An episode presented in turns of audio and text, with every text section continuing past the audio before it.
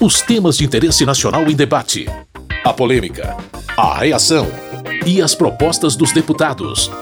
Fatos e opiniões.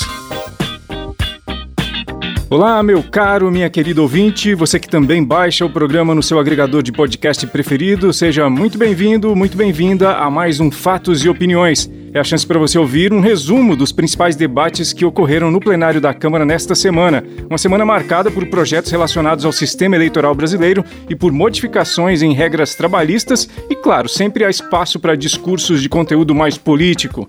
A gente começa com a proposta de emenda à Constituição que previa a impressão do voto nas urnas eletrônicas. Por ser uma PEC, eram necessários 308 votos favoráveis para ser aprovada. Isso em dois turnos. Como apenas 229 deputados votaram a favor no primeiro turno, a proposta foi arquivada.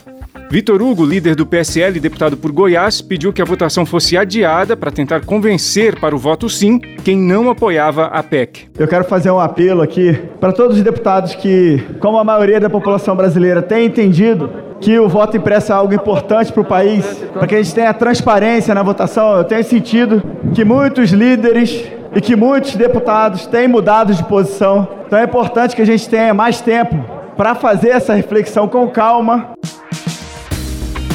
Para Orlando Silva, deputado do PCdoB de São Paulo, a proposta estava além do objetivo técnico. O debate que fazemos aqui em torno do voto impresso é o debate entre aqueles que querem criar instabilidade e insegurança política e jurídica no processo de eleição presidencial do ano que vem, contra aqueles que defendem respeitar as regras do jogo, respeitar um sistema que funciona desde 1996. A deputada Bia Kisses, do PSL do Distrito Federal e autora da PEC do voto impresso, argumentou que o modelo brasileiro foi rejeitado em outros países. A corte alemã decidiu que a nossa urna de primeira geração, ela é inconstitucional, porque não permite ao eleitor, o homem, a mulher simples, comum, de verificar com seus próprios olhos para onde vai o seu voto. Eu quero fazer um esclarecimento aqui. Quando nós votamos na urna eletrônica e confirmamos o voto sem que haja impressão, estamos fazendo uma confirmação movidos pela crença de que a urna, de que o sistema é seguro. Na opinião do deputado Kim Kataguiri, do DEM de São Paulo, não é adequada a discussão em torno das urnas eletrônicas. É realmente uma situação vexatória e vergonhosa a de um governo que, no meio da pandemia, no meio de uma inflação histórica, no meio do desemprego histórico, está mais preocupado em jogar suspeita na urna que elegeu o presidente da República do que em governar. É assim que o presidente joga, na falta de capacidade de mostrar resultado, na falta de capacidade de mostrar reforma, na falta de capacidade de mostrar qualquer resultado positivo para o país. Já a deputada Caroline de Tone, do PSL de Santa Catarina, disse que o voto impresso é uma pauta em debate há muito tempo no parlamento. Esta Casa Legislativa, o Congresso Nacional, por mais de duas vezes já aprovou legislações a respeito do voto impresso. Tanto que, na mini reforma eleitoral de 2009, todos os partidos políticos, com exceção de um, assinaram a mini reforma eleitoral, onde continha uma previsão para que dali cinco anos, a partir de 2014, tivesse instaurado no Brasil o voto impresso. E todas as bancadas partidárias assinaram e aprovaram esse segundo meio de conferência e confiabilidade nas eleições. Carlos Sampaio, líder do PSDB e deputado por São Paulo, que em 2014 pediu auditagem do resultado das eleições, ressaltou que não duvida da segurança do sistema. Em 2019, na resolução 23603, o tema foi debelado. Nós não temos mais dúvida, nós do nosso partido, eu como deputado, eu com a minha história de promotor de justiça, não tenho mais a menor dúvida de que o sistema é seguro. Volto a dizer: universidades brasileiras, Ministério Público, OAB, todos os centros de tecnologia das universidades, Forças Armadas, todos integram essa comissão. Depois da exposição dos mais diversos pontos de vista, a PEC do voto impresso foi votada em primeiro turno e rejeitada por não alcançar os 308 votos a favor. O texto foi arquivado. Fatos e opiniões. Outro assunto no mesmo segmento foi a proposta de emenda à Constituição que altera algumas regras do sistema eleitoral brasileiro, a PEC 125 de 2011. A parte mais contestada das mudanças era a que previa a eleição majoritária para vereadores, deputados estaduais, distritais e federais. Quer dizer, sugeria que esses parlamentares fossem eleitos mais ou menos como são os senadores, prefeitos, governadores e presidente. O sistema foi apelidado de distritão. Seria, em termos territoriais, como é hoje. Todo o estado, por exemplo, seria a circunscrição eleitoral. O candidato poderia receber voto em todos os lugares do estado, mas venceria aquele que tivesse, de maneira absoluta, mais votos. Atualmente, o sistema é proporcional. Os candidatos são votados no estado inteiro, mas as vagas são distribuídas de maneira similar aos votos que eles e o partido deles recebem. Afinal, além de ser possível voto exclusivo na legenda, no sistema atual, quando alguém escolhe um candidato, automaticamente vota no partido dele. Os debates ficaram centralizados mesmo no tema distritão. A deputada Adriana Ventura, do Partido Novo de São Paulo, não via razão para esse assunto estar na agenda legislativa.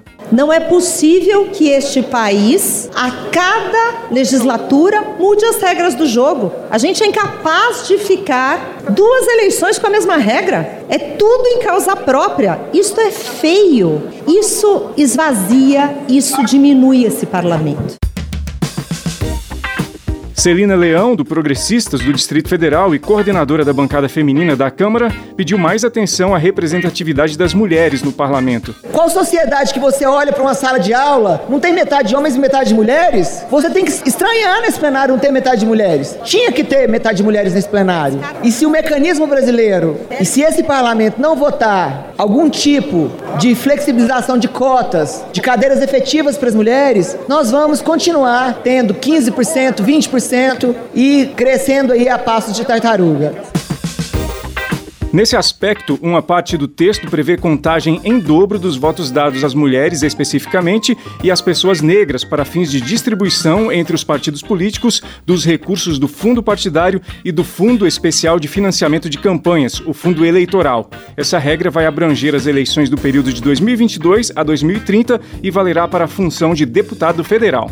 Sobre esse tema, a deputada Carla Zambelli, do PSL de São Paulo, apresentou discordâncias. A mulher precisa votar na mulher porque a gente se sente representada por ela. E não porque ela tem mais dinheiro. E não porque ela está colocando mais dinheiro na campanha. E aí eu faço uma ressalva aqui também, presidente, do seguinte: em 2016, 600 candidatas a vereadoras não tiveram sequer o próprio voto. Isso significa que foram 600 candidatas absolutamente laranjas. É para isso que nós mulheres servimos? Agora a gente vai servir também para trazer mais dinheiro para partido? Por outro lado, Glaze Hoffman, do PT do Paraná, entende como grande conquista a previsão de incentivos para candidaturas femininas e de pessoas negras. Esse é um dos pontos de maior avanço que nós temos no relatório da deputada Renata Abreu. É um ponto em que favorece e estimula a participação das mulheres na política e também com que os partidos políticos incentivem a participação. Nós mulheres começamos a participar efetivamente da política na década de 40. Foram séculos e séculos de exclusão nesse país. Portanto, precisamos de medidas afirmativas para que as mulheres participem.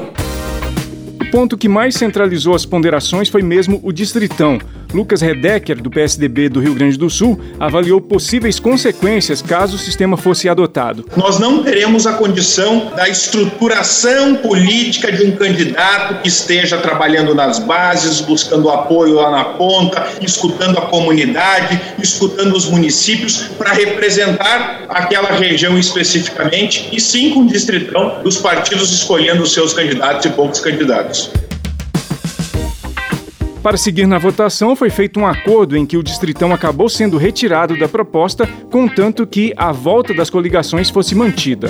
Alessandro Molon, do PSB do Rio de Janeiro e líder da oposição, explicou as razões pelas quais os partidos representados por ele aderiram ao acordo. Nós, o tempo todo, falamos contra a proposta que seria levada a voto e essa permanece sendo a nossa posição. Esse voto sim que vários partidos de oposição dão ao é o voto sim ao acordo que vai derrotar o distritão. Esse foi o acordo que nós construímos com vários partidos da casa. Votar sim agora é para derrotar o distritão na próxima votação, que será a votação em separado do distritão. Com o entendimento estabelecido, a relatora da PEC, Renata Abreu, deputada do Podemos de São Paulo, foi à tribuna para listar os principais tópicos mantidos na proposta. A cláusula de desempenho com a inclusão dos senadores, a diminuição do número de assinaturas para projetos de lei de iniciativa popular, a possibilidade de plebiscitos durante as eleições, a anterioridade exigida ao TSE para resoluções ou legislações em torno das eleições, a data de posse de governador e presidente mudando para o dia 5 e 6 de janeiro, a questão do feriado nacional, a proibição das eleições nas vésperas de feriados nacionais. A votação foi concluída em primeiro turno. O segundo ficou marcado para a próxima terça-feira, 17 de agosto. Fatos e opiniões. Ainda inerentemente às discussões sobre as novas regras eleitorais, os deputados aprovaram o projeto 2522 de 2015. Ele estabelece regras para a criação de federações partidárias. Foi um tema praticamente unânime. O relator, deputado Silvio Costa Filho, do Republicanos de Pernambuco, explica o que são esses agrupamentos de partidos. Os partidos que organizam em federação constituem programa, estatuto e direitos e direção comuns. Diferente das coligações eleitorais, as federações não se encerram o seu funcionamento com o término do pleito eleitoral. Funcionam em todos os seus aspectos, como só um partido, e dessa forma terão atuação dentro do próprio legislativo. O projeto de lei das federações partidárias foi encaminhado à sanção presidencial. Fatos e opiniões. A Câmara também aprovou a medida provisória 1045 de 2021. Ela altera regras trabalhistas e renova o programa de redução de jornadas por causa da pandemia. Para o relator, deputado Cristino Áureo, do Progressistas do Rio de Janeiro, a lei vai gerar oportunidades de trabalho. As medidas que estão aqui propostas são o encadeamento da possibilidade de retomada da economia com a busca de critérios que levem populações que hoje não têm condição de disputar em condições de igualdade as vagas que vierem a surgir nesses mercados.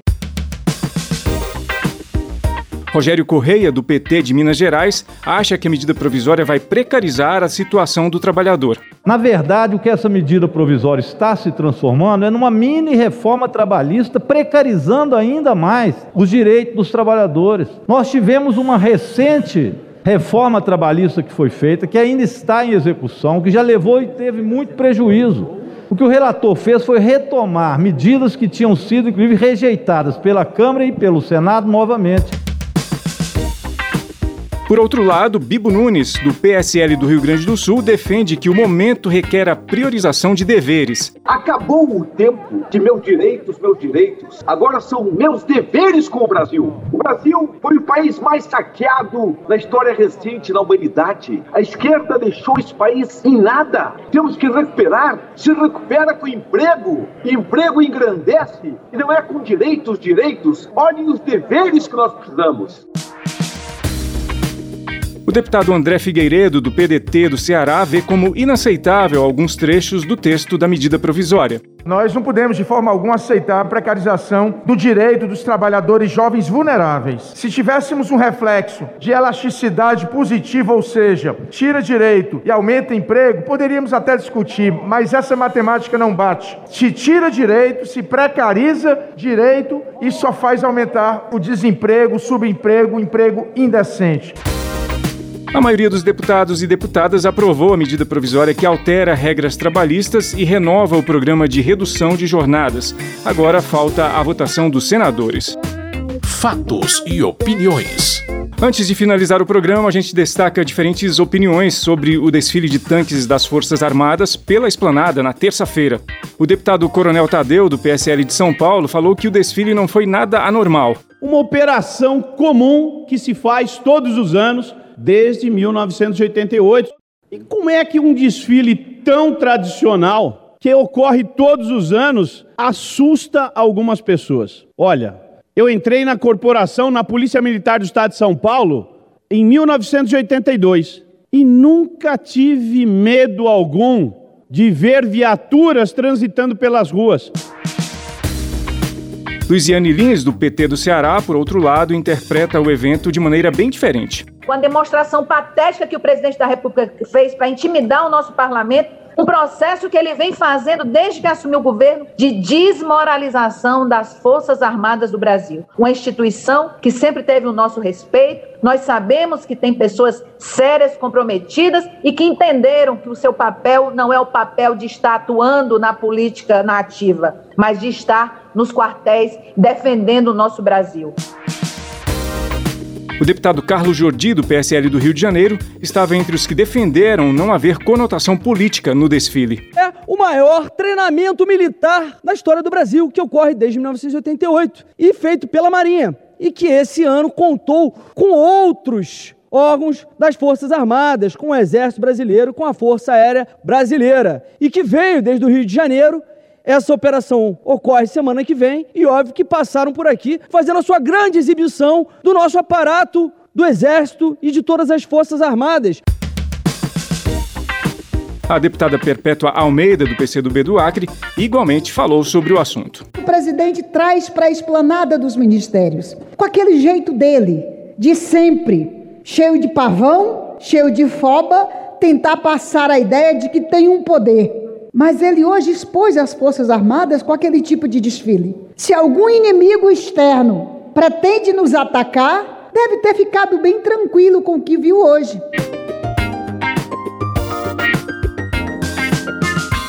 Com sonoplastia de Tony Ribeiro, texto e apresentação minha, Carlos Oliveira, este foi o Fatos e Opiniões de hoje. Muito obrigado pela sua audiência, você que nos acompanha aqui pela Rádio Câmara ou que baixa o programa no seu agregador de podcast de preferência. Na semana que vem tem mais. Até lá.